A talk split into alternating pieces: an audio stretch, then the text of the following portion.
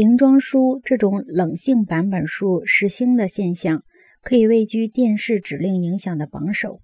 因为电视是书籍文化转换的功能，就体现在这一点上。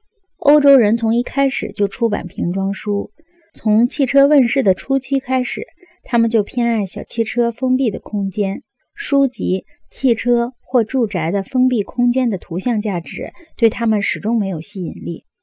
二十世纪二十年代、三十年代和四十年代，美国也试行过瓶装书，尤其是阳春白雪形态的瓶装书。然而，直到一九五三年，它才突然被人接受了。没有一位出版商知道各种原因，不仅仅因为瓶装书是一种手感的包装，而不是视觉的包装，而且它还可以同样迅速地用来表现浅薄或深奥的问题。自电视诞生以来，美国人已经对深刻的文化失去了心理上的意志和天真。读瓶装书的人发现，只需放慢速度，他也能欣赏亚里士多德和孔夫子。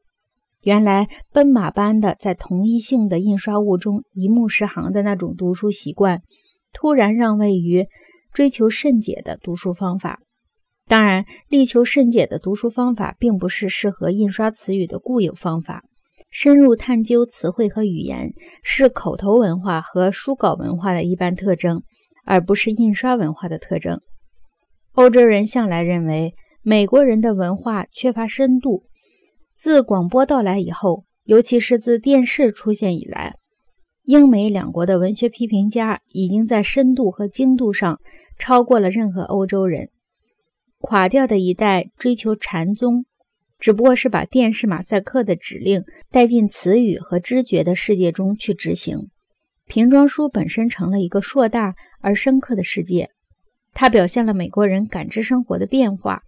对美国人而言，词语的深刻经验和物理学中的深刻经验一样，完全成了可以接受的东西，甚至成了主动追求的东西。